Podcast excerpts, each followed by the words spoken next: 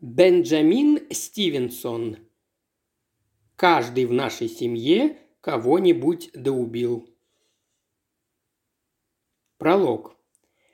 Каждый в нашей семье кого-нибудь доубил. Некоторые особо продвинутые убивали не один раз. Я не пытаюсь драматизировать, просто описываю все как есть. И когда передо мной встала необходимость изложить историю на бумаге, как бы трудно не было делать это одной рукой, я осознал, что выполнить задачу можно только говоря правду. На первый взгляд это кажется очевидным, но современные авторы детективных романов иногда забывают прописные истины. Они больше сосредоточены на писательских трюках, на том, что у них в рукаве, а не в руке. Писатели золотого века детективов, все эти Кристи и Честертоны отличались честностью. Мне это известно, потому что я пишу книги о том, как писать книги. Тут есть особые правила, вот в чем дело. Один человек, его звали Рональд Нокс, был принят в цех детективщиков и однажды составил свой список таких правил, назвав их заповедями. Они помещены в начале этой книги как эпиграф, а эпиграфы читатели всегда пропускают, но поверьте, к нему стоит вернуться. Вообще вам следует загнуть верхний уголок той страницы. Я не стану утомлять вас подробностями, в целом они сводятся к следующему. Золотое правило золотого века детектива «Играй по-честному». Разумеется, это не придуманная история. Все, о чем пойдет речь, случилось со мной на самом деле. И в конце концов мне пришлось разгадывать, кто совершил убийство. Даже несколько, хотя я забегаю вперед.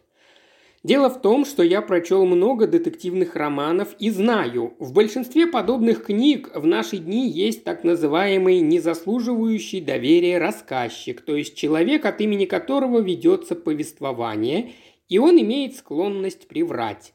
Кроме того, я понимаю, что в изложении событий могу быть похож на него как актер, играющий однотипные роли. Поэтому я постараюсь сделать все совершенно иначе. Считайте меня достойным доверия рассказчиком. Каждое мое утверждение будет правдой или, по крайней мере, тем, что в моем представлении было правдой в момент, когда эти события имели место. Ловите меня на слове. Сказанное выше соответствует заветам Нокса под номерами 8 и 9, так как в этой книге я и Ватсон, и детектив, то есть исполняю обе роли – писателя и сыщика – а посему обязан и отыскивать улики, и делиться своими мыслями. Короче, играть честно. Сейчас я докажу вам это.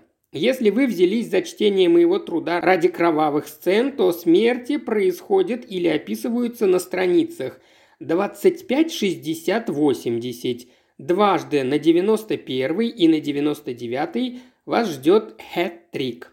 Далее Последует небольшой перерыв, но описание леденящих душу подробностей возобновится на страницах 201, 238, 250, 260, 282, где-то между 275 и 284, трудно сказать точнее, 297 и 398. Обещаю, что не обманываю вас, если только верстальщик не напортачит со страницами. В сюжете есть только одна дыра, сквозь которую вы сможете проехать на грузовике. Я умею все испортить. В книге нет секса. Что еще? Вам, пожалуй, пригодится мое имя – Эрнест Каннингем. Это немного старомодно, так что обычно меня называют Эрн или Эрни. Лучше было начать с этого, но я обещал быть достойным доверия, а не профессиональным рассказчиком. Учитывая уже изложенное, трудно решить, с чего начать.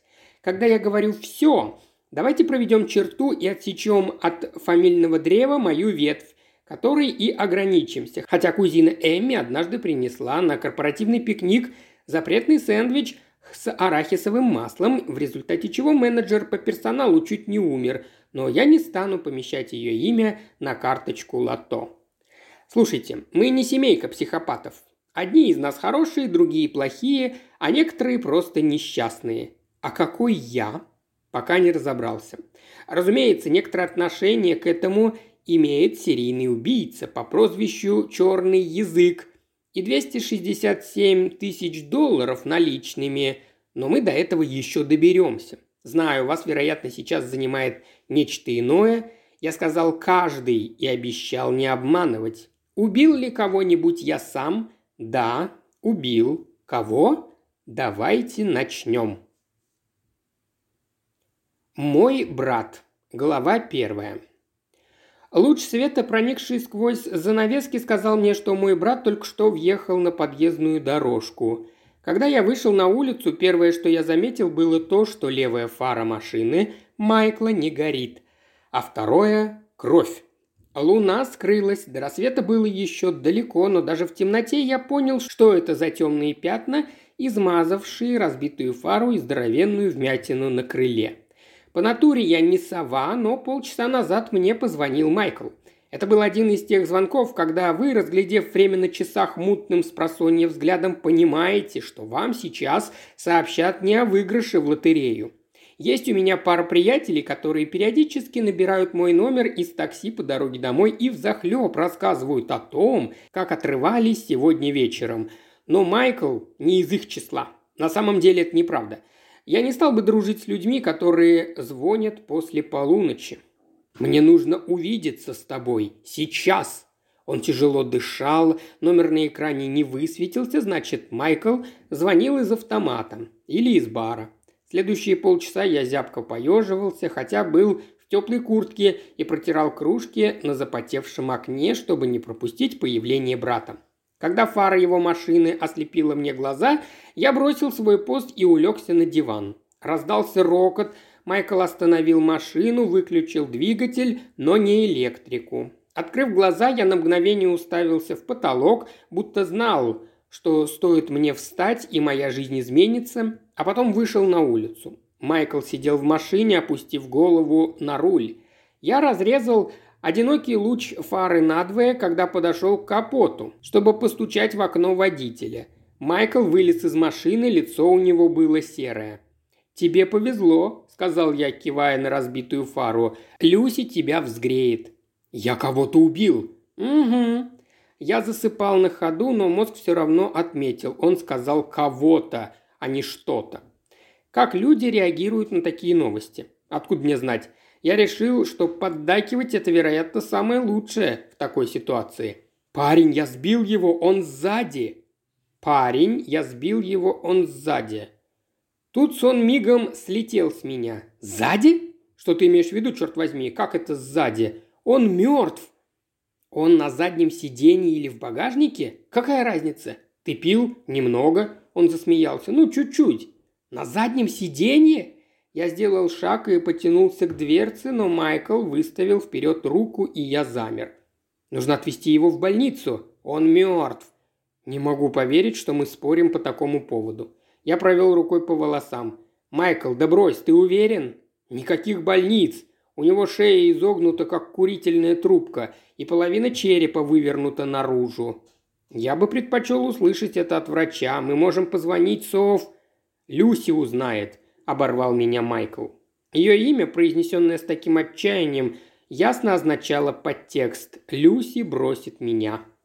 «Все будет хорошо». «Я пил». «Немного», — напомнил я ему. «Да». Долгая пауза. Всего чуть-чуть. «Думаю, полиция, пой...» Начал было я, но мы оба знали, что произнесение в полицейском участке фамилии Каннингем вызовет духов от появления которых содрогаются стены. В комнате, полной копов, Майкл и я в последний раз оказались на похоронах, где нас окружало море синей формы. Я был достаточно высок, чтобы обвиться вокруг предплечья матери, но и достаточно юн, чтобы не отлепляться от него ни на минуту. В голове промелькнула мысль. Что подумает Одри о нас, нахохлившихся от холода и обсуждающих рано поутру чью-то жизнь? но я отпихнул ее прочь. Он умер не от того, что я его сбил. Кто-то подстрелил его, а потом я на него наехал. Угу. Я попытался придать голосу убедительность, мол, да-да, конечно, я тебе верю, Однако не случайно мой репертуар в школьных постановках составляли в основном роли без слов. Животные из фермы, жертвы убийств, кусты. Я снова потянулся к ручке дверцы, но Майкл опять помешал мне. Я просто прихватил его, подумал, ну, не знаю, это лучше, чем оставлять на улице. А потом не мог решить, что делать дальше, и оказался здесь. В ответ я лишь молча кивал. Семья обладает силой притяжения. Майкл потер губы руками и заговорил сквозь пальцы. От руля у него на лбу осталась небольшая красная вмятина. «Не все ли равно, куда мы его отвезем?» – произнес он. «Окей. Нужно хорошо похоронить его. Окей. Прекрати повторять это. Хорошо. То есть прекрати соглашаться со мной. Тогда лучше отвезем его в больницу. Ты на моей стороне или нет?» Майкл покосился на заднее сиденье, сел в машину и завел мотор. «Я все исправлю, залезай». Мне было ясно, что я сяду в машину. Но почему? Вероятно, я бессознательно надеялся, что там смогу вразумить его. Но на самом деле просто видел перед собой старшего брата, который говорил, что все будет в порядке. В такой ситуации неважно, сколько тебе лет, пять или тридцать пять, Раз брательник обещает уладить дело, ты ему веришь. Тяготение. Объясню по-быстрому. Мне вообще-то в тот момент было 38 и станет 41, когда мы доберемся до настоящего времени. Но я подумал, если сбрею пару годков, это поможет моему издателю подкинуть книгу какому-нибудь знаменитому актеру. Я залез на место пассажира. Под ногами болталась спортивная сумка Nike с расстегнутой молнией набитая купюрами, не стянутыми в пачке аккуратненько тонкими резинками или бумажными лентами, как в кино, а просто насованными внутрь, и сумка буквально выблевывала их на пол. Странно было топтать эти деньги ногами, такую кучу, при том, что человек на заднем сиденье, вероятно, погиб из-за них. Я не смотрел в зеркало заднего вида. Ну ладно, пару раз глянул мельком, но видел только черный ком – больше похожий на дыру в мироздании, чем на настоящее тело, и каждый раз отводил взгляд, как только возникала опасность, что он сфокусируется. Майкл задним ходом выехал с подъездной дорожки, невысокий стакан или что-то в этом роде звякнул по приборной панели, упал на пол и закатился под сиденье. Слегка пахнуло виски. Впервые я обрадовался, что мой брат курит в машине травку, потому что Впитавшийся в обивку кресел душок марихуаны маскировал запах смерти. Когда мы подпрыгнули, съезжая с поребрика, клацнула крышка багажника. Замок на ней был сломан. Меня пронзила ужасная мысль. У машины Майкла разбита фара и помят багажник, как будто он ударился обо что-то дважды.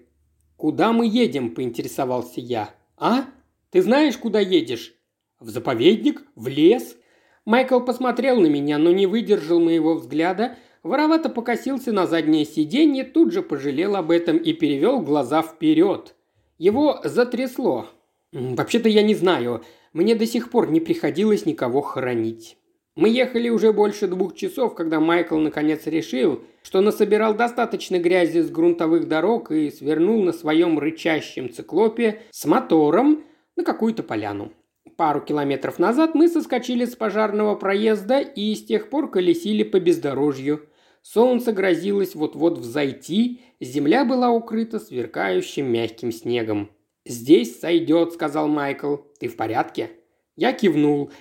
Или, по крайней мере, подумал, что сделал это. Должно быть, я вообще не шевельнулся, так как Майкл щелкнул пальцами у меня перед носом, чтобы вывести из ступора. В ответ я исполнил слабейший человеческой истории кивок, словно мои позвонки – это ржавые кандалы.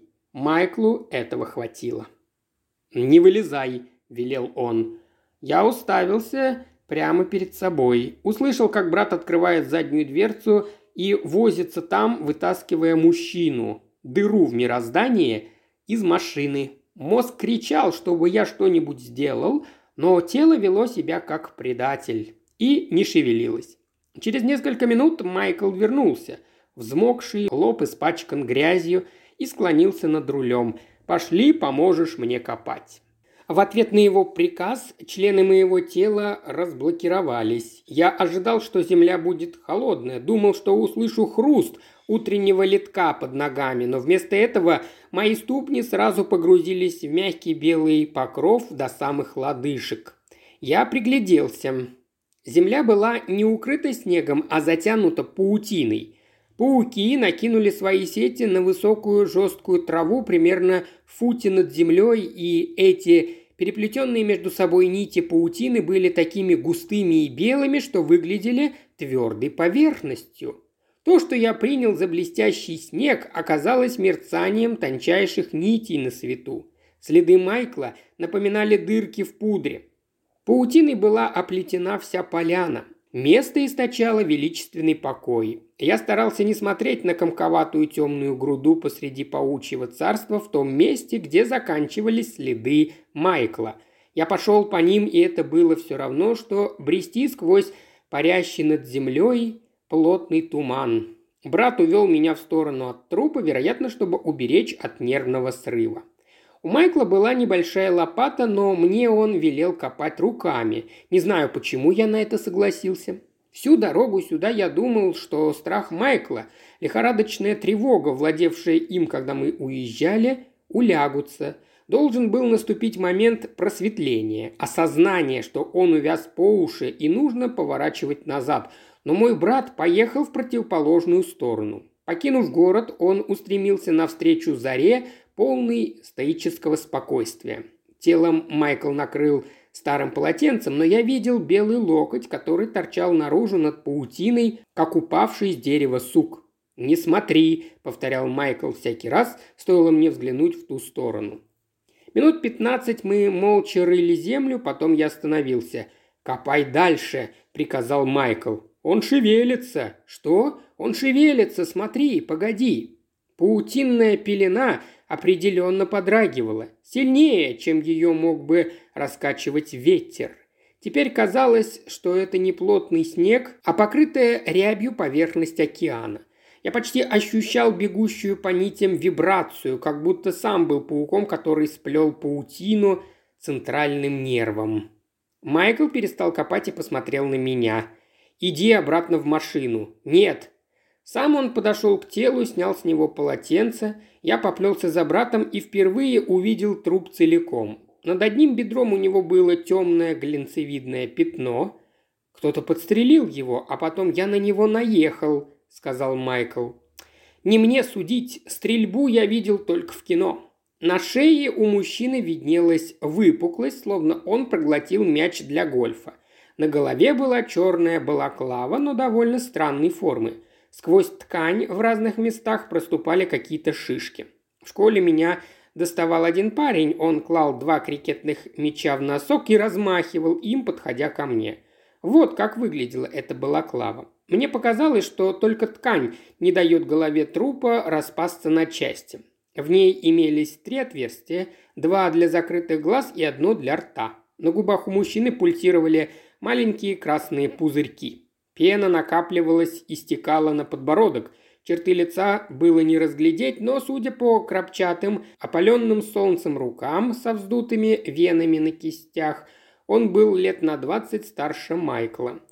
Я опустился на колени, сцепил руки и пару раз для пробы надавил бедняги на грудь.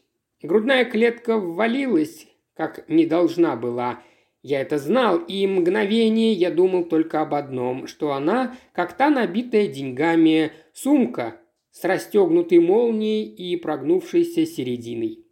«Ты делаешь ему хуже», — сказал Майкл, подцепил меня под руку и поднял на ноги, собираясь увести.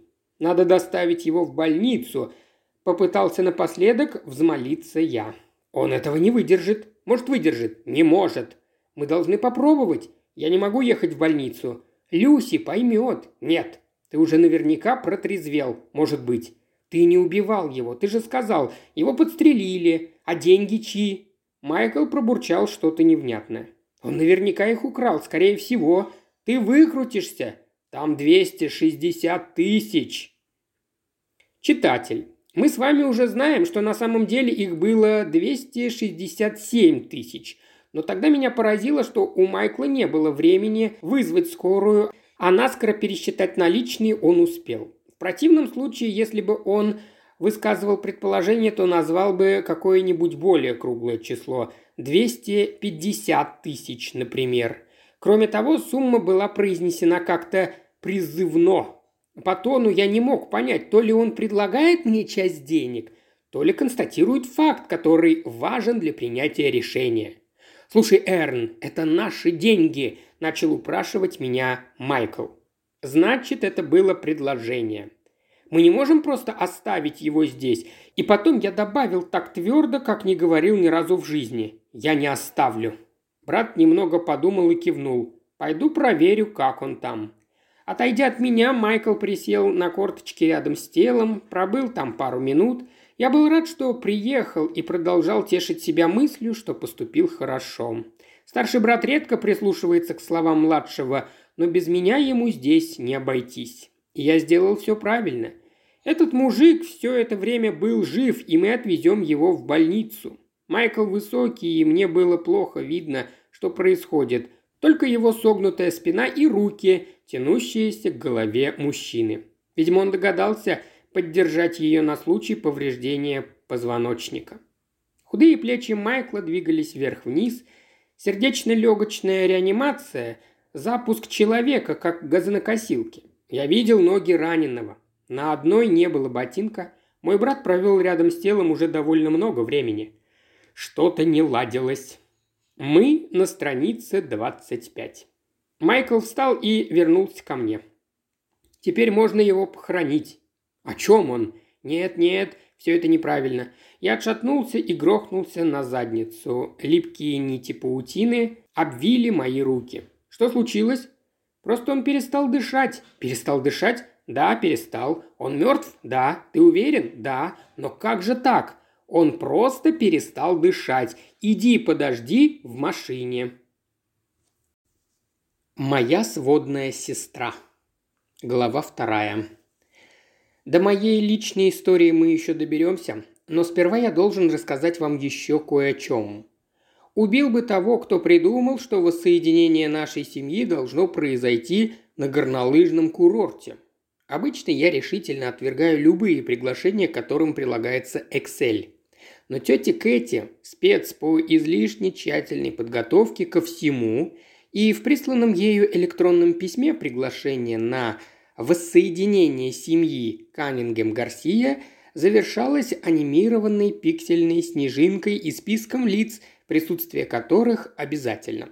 В семейных кругах я хорошо известен как мастер отговорок. Не то чтобы кто-то действительно был против моего отсутствия на подобных мероприятиях в последние три года. В моем репертуаре появились то заболевшее животное, то разбитая машина, то рукопись, требующая немедленного завершения.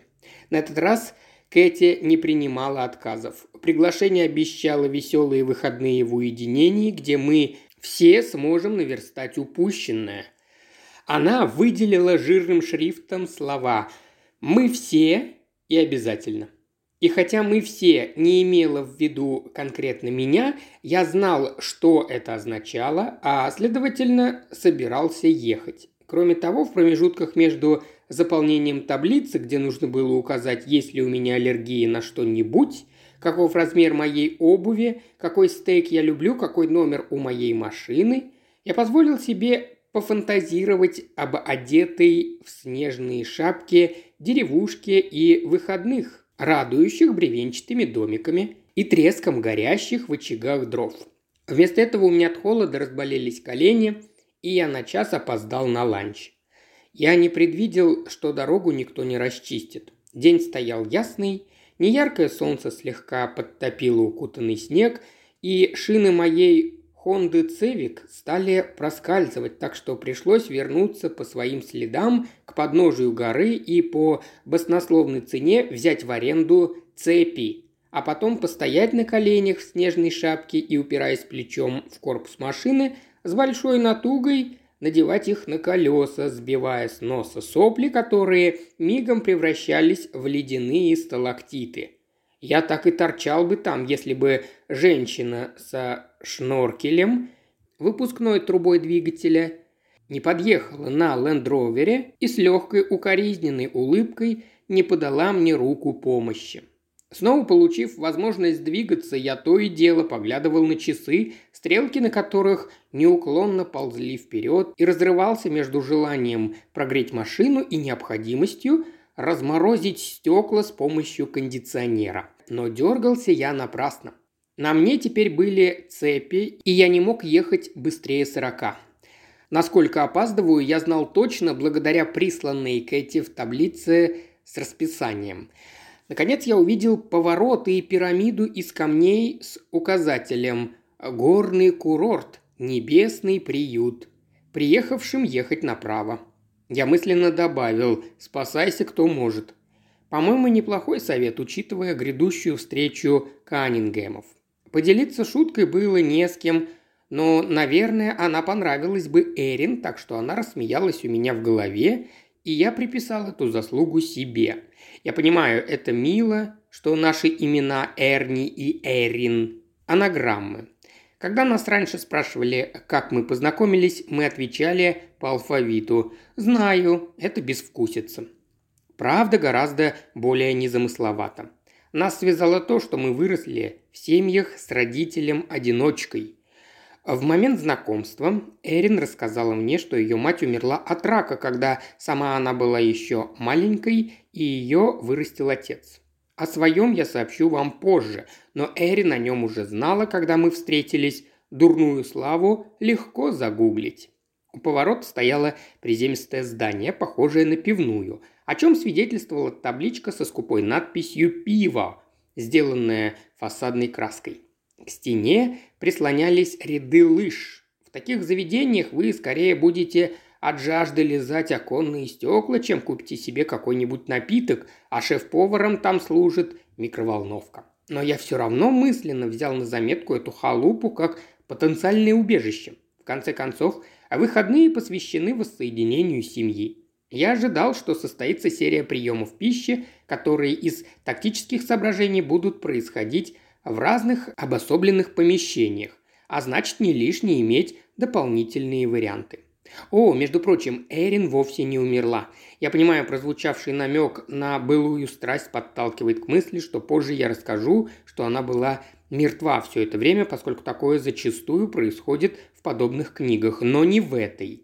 Эрин приедет в горы на следующий день. Мы даже формально еще женаты. К тому же номера страниц не совпадают.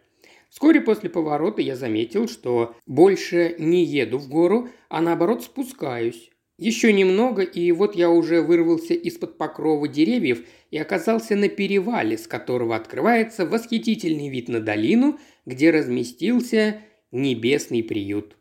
Разрекламированный как самый высокогорный курорт в Австралии, по-моему, это все равно, что хвастаться тем, что ты самый высокий жокей в мире. Он мог предоставить туристам возможность сыграть в гольф на поле с девятью лунками, выдолбленными прямо в горном склоне, порыбачить в кишащем форелью озере и покататься по нему на лодке, уютно посидеть у огонька, оживиться, что бы это ни значило, получить доступ к соседнему лыжному курорту, а подъемник, разумеется, в стоимость не включен, и даже к частной вертолетной площадке – я цитирую рекламный буклет, потому что ночью валил густой снег, и все от дороги, расстилавшейся передо мной, до поля для гольфа, на прохождение которого теперь потребовалось бы 400 ударов, и плоской тундры в паре сотен метров вниз по склону от гостевого дома, которую я принял за озеро, было засыпано снежной белой пудрой. Долина выглядела одновременно плоской и рельефной, маленькой и бесконечной. Я мягко покатился вниз, не чуя беды. Белизна имеет привычку нарушать восприятие глубины, и если бы не небольшая коллекция полузасыпанных снегом домишек в самом низу для сопоставления масштабов, я мог бы вообще не заметить крутизны склона, пока давить на тормоза не стало бы бесполезно, и я слетел бы вниз, где оказался бы совсем мертвым и успел бы как раз к ланчу. В центре курорта стоял многоэтажный гостевой дом с колоннами при входе, выкрашенный в ярко-желтый цвет, чтобы выделяться на фоне гор. Он пыхал дымом из кирпичной трубы, которая напоминала приставленную к боковой стене удочку, а его крыша, воплощенная мечта рекламщика, была засыпана толстым слоем снега. В пяти рядах окон некоторые светились мягким желтым светом, как в адвент-календаре. Перед гостевым домом выстроилась дюжина шале, два ряда по шесть. Их рифленые металлические крыши опускались до самой земли под теми же углами, что и склон горы. Из фасадных окон во всю стену от пола до потолка открывался беспрепятственный вид на главную вершину. Для меня был забронирован один из этих акульих зубов. Но который из них шестой? Мое место назначения, согласно путевому листу Кэтрин. Не зная этого точно, я подкатил к парковке сбоку от гостевого дома, где стояли несколько машин. Некоторые я узнал. Внедорожник «Мерседес» моего отчима, у которого сзади на стекле висела фальшивая наклейка «Малыш на борту». Он, видите ли, считает, что так его реже останавливают копы на дороге. «Вольво», универсал тети Кэти, уже присыпанный снегом, потому что она приехала днем раньше – Машина Люси, марка машины удалена, сливающаяся со снегом, много раз выложенная в Инстаграм и расхваленная как награда за труд. Лендровер моей спасительницы тоже был здесь. А как же иначе? В таких книгах он должен иметь номерной знак М33Т дефис QT.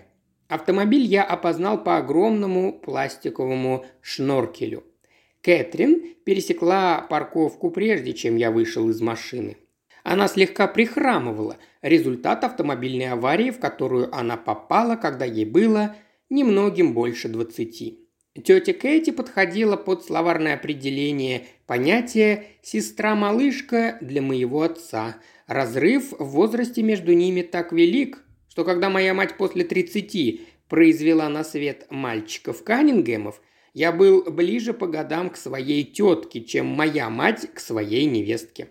Так что пока я рос, Кэти казалась мне молодой, энергичной и веселой. Она привозила нам подарки и забавляла фантастическими историями. Думаю, она была популярна, так как на семейных барбекю в ее присутствии все говорили о ней. Однако с возрастом приходит понимание, и теперь мне ясна разница между популярностью и тем, чтобы быть предметом для разговоров. Все изменилось из-за мокрой дороги и автобусной остановки. Во время аварии ей здорово переломала кости и помяла ногу, но это же привело ее в порядок. Теперь вам нужно знать о Кэти только то, что ее любимые фразы – это «не познавато ли?» и «ответ на мое предыдущее письмо». На ней был ярко-синий термокостюм под пухлым жилетом North Face, водоотталкивающие штаны и туристические ботинки, на вид жесткие, как зачерствелый хлеб. Все безупречно чистое и навехонькое, будто только что с витрины.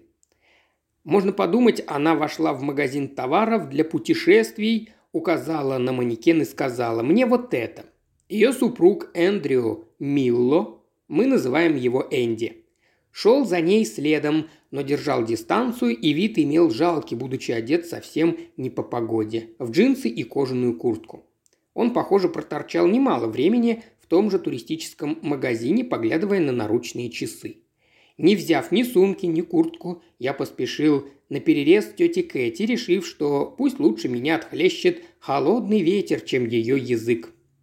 Мы поели, только и сказала она, что, вероятно, должно было сойти одновременно за упрек и наказание. «Кэтрин, прости, после Джинбадайна мне было никак не заехать в гору. Снегу навалило», – я указал на цепи на колесах. «К счастью, мне помогли надеть их». «Ты что, не посмотрел прогноз погоды перед выездом?» Голос тетки прозвучал недоверчиво, мол, неужели можно совершить такое Предательство по отношению к пунктуальности и здравому смыслу, не говоря уже о погоде. Я признался, что не посмотрел. Но ты должен был учесть это. Я согласился, что должен был. Кэтрин задвигала нижней челюстью. Я достаточно хорошо знал ее, чтобы понимать, она хочет сказать последнее слово, а потому молчит. Ну хорошо, наконец выдала моя тетка и припечатала ледяной поцелуй к моей щеке. Я никогда не знал, как реагировать на приветствие щека в щеку, но решил последовать совету родственницы и учесть погоду, то есть штормовое настроение, а потому огласил воздух мяуканьем рядом с ее лицом. Она вложила мне в руку ключи и сказала, «Наш номер не был готов вчера, так что ты теперь в четвертом. Сейчас все в столовой. Рада тебя видеть». Кэтрин направилась обратно в гостевой дом. Я не успел даже завести с ней какой-нибудь пустячный разговор, но Энди ждал этого момента и пошел рядом, подставив мне плечо в виде небрежно брошенного «привет», вместо того, чтобы вынуть кулаки из карманов и протянуть руку. Холод пронизывал меня насквозь, но теперь я был принужден общаться, а моя куртка продолжала томиться в машине. Ветер был жесток, он находил каждую щелку в моей одежде, влезал под нее и ощупывал меня сверху донизу, будто я должен ему денег. «Извини за это», – начал Энди, – «не принимай ее всерьез». В этом весь Энди. Хочет одновременно быть своим в доску и защитить жену. Он из тех парней, которые на вечеринке все время говорят «да, дорогая», а когда она уходит в туалет, качают головой и добавляют «женщины, да?». Нос у Энди красный, но трудно судить, от алкоголя или от холода. Очки слегка запотели. Короткая, угольно-черная козлиная бородка сидит на его лице так, будто взята взаймы. У мужчины помоложе. Энди немного за пятьдесят. Я не исполнял танец вызывания дождя вчера вечером, просто чтобы позлить ее», – сказал я. «Знаю, приятель, это непростой уикенд для всех. И ты не смейся над ней из-за того, что она пытается немного облегчить нашу участь». Энди замолчал. «Да ладно, не беда. Это не помешает нам пропустить по паре пива». Я не смеялся над ней, просто опоздал. На крыльце я увидел свою сводную сестру Софию. Она курила сигарету и при нашем приближении подняла брови, как бы предупреждая, внутри еще хуже. Энди несколько шагов молчал, а потом, хотя я внутренне молил его не делать этого, втянул в себя воздух и сказал «Да, но...» И я решил, нет более печального зрелища, чем мужчина, который пытается вступиться за женщину, которая сама способна за себя постоять. Она столько провозилась с этими приглашениями, и не стоило тебе смеяться над ее таблицами. Я ничего не говорил. Не сейчас когда отвечал на письмо. В графу «Аллергии» ты вписал таблицы. «О!» – произнес я. София услышала нас и усмехнулась. При этом из носа у нее вылетели две струйки дыма. Эрин, которая не умерла, это тоже понравилось бы.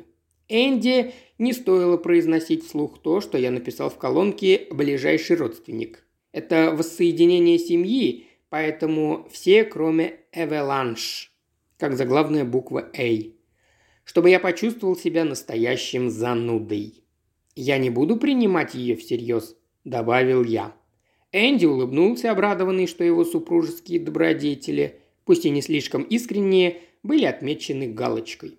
Он ушел в дом, жестами показав, что закажет мне какую-нибудь выпивку, дабы наш мальчишеский сговор не остался в туне. И я притормозил на крыльце поздороваться с Софией. Будучи родом из Эквадора, из кипучего Гуаякиля, она ненавидела холод, и я увидел у нее на шее под пальто, по крайней мере, три воротника. Голова Софии была похожа на бутон цветка, торчащий из кольца чешелистиков. Даже тепло одетая, она обхватывала себя одной рукой за талию, чтобы было теплее.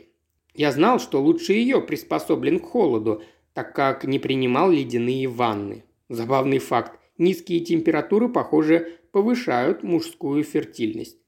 Но не хотел разговаривать с ней долго, холод буравил меня. Она предложила мне сигарету, хотя знала, что я не курю. Просто ей всегда нравилось это делать. Я отмахнулся от дыма.